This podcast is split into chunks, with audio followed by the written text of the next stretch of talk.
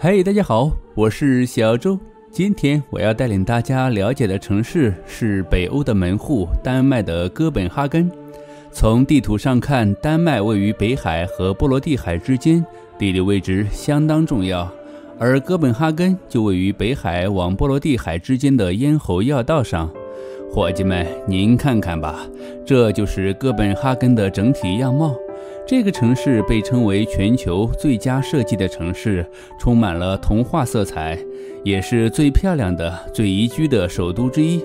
哦，我的天哪！北欧的首都确实都很好。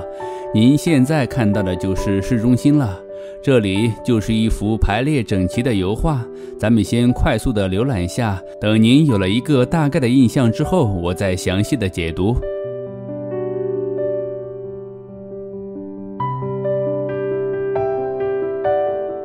伙计们，随着镜头的移动，您是否已经感受到了这个城市还是挺大的？哦，是的，它是北欧的大哥大。当然，斯德哥尔摩肯定不服气，说什么呢？无论是人口还是面积，有我大吗？哦，是的，没你大。只因为我和你们的马尔默构成了北欧最大的城市群，论地位，不服不行啊！假如你不承认，我就不让你过去。反正我这里是咽喉要道，伙计们看看吧。哥本哈根这个城市设计横平竖直的，跟美洲城市一样，但这里现代化和古老气息结合得更好，几乎要什么有什么。即便偏远的海岸线也依然色彩斑斓，说它是童话王国一点儿也不假。这个海岸线您觉得如何呢？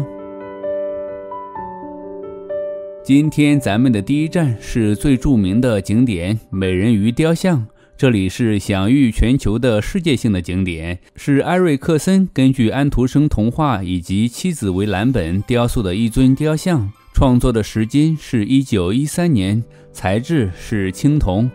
其实您到这里游玩应该是组合型的。长堤公园周围的景点非常多，一时间您不一定就能玩过来。比如游艇啊、城堡啊、游轮之类的相当多，再加上一些教堂，光看地图都得找半天。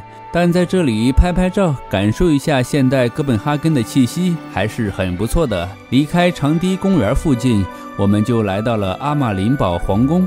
这里是丹麦王室的东宫，一七六零年落成。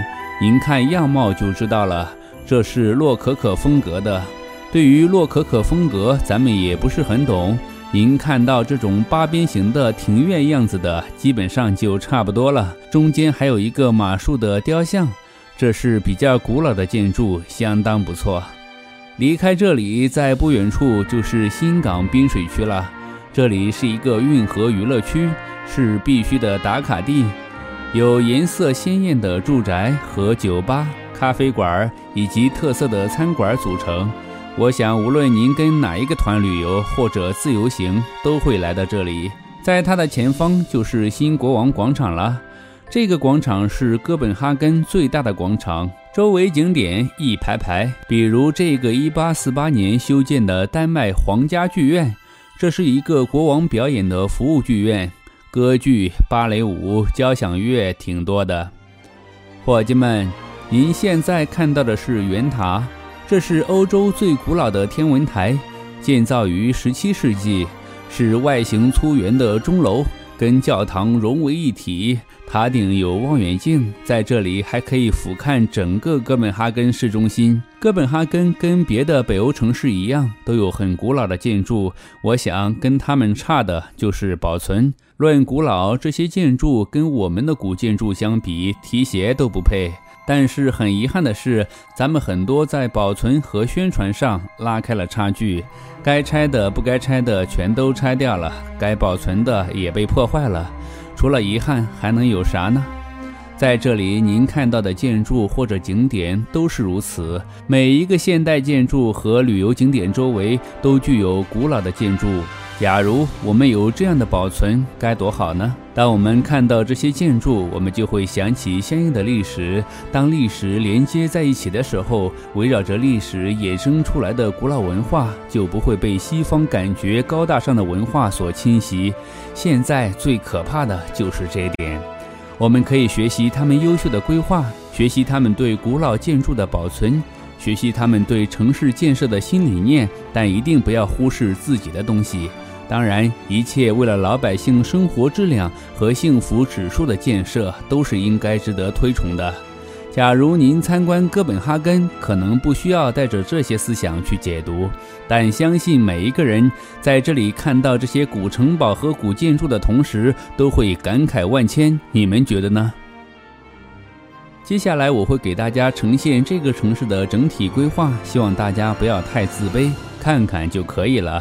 顺序是城市建设、住房体验以及工厂和海岸线展示。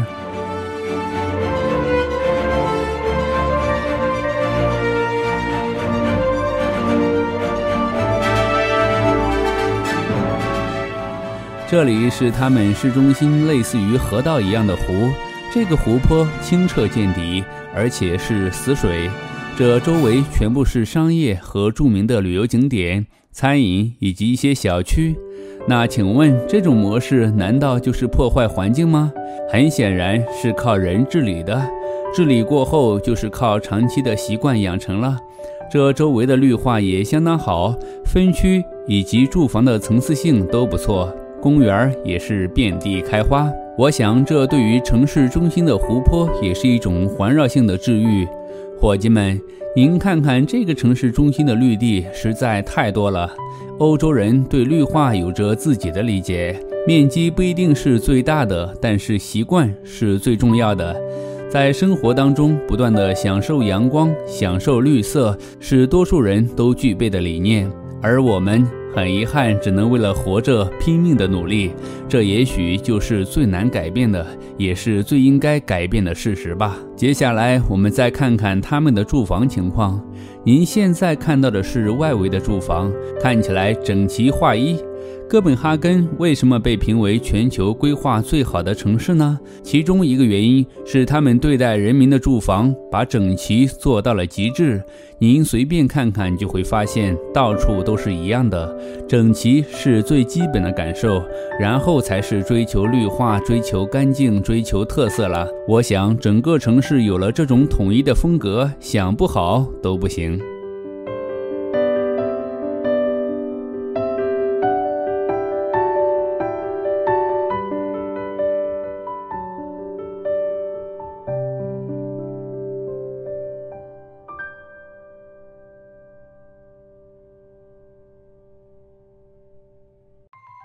哦，这边是海滨工业区，全部被绿化带所隔开。离得近一点的居民区也有高速公路隔开。当然，这里高污染的企业不是特别多。假如工作的人们累了，逮到一个假期和空档，还可以到这旁边的游艇区玩一玩，这也是放松的一种体验。我想这种生活不是谁都能具备的，只有生活福利好了，缺钱的日子不是特别多了，才会慢慢的有这种享受的。你们觉得是不是呢？